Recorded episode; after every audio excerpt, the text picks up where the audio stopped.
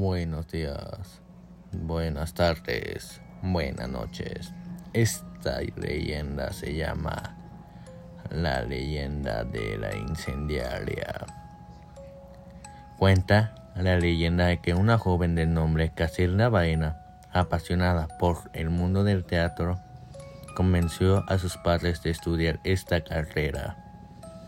Y nadie se imaginaría que llegase a ser tan apasionada por lo que pasaría después.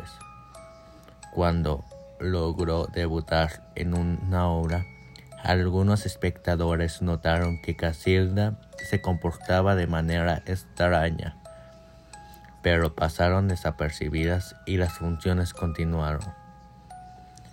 En un día, de pronto, una multitud irrumpió en la plaza persiguiendo a una mujer que corría furiosa, con los ojos y el pelo alborotado.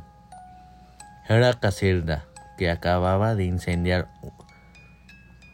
un incendio en la bodega del Coliseo, dañando con alcohol y resina la utilería y el vestuario.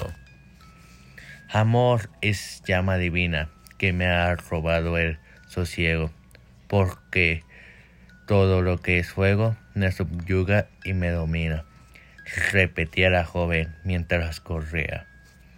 Muchos reconocieron esos versos de un fragmento de la obra en la cual debutó Casilda Baena. La mujer fue conducida a la casa de mujeres de mente del Divino Salvador, un alma que recorre las calles del centro histórico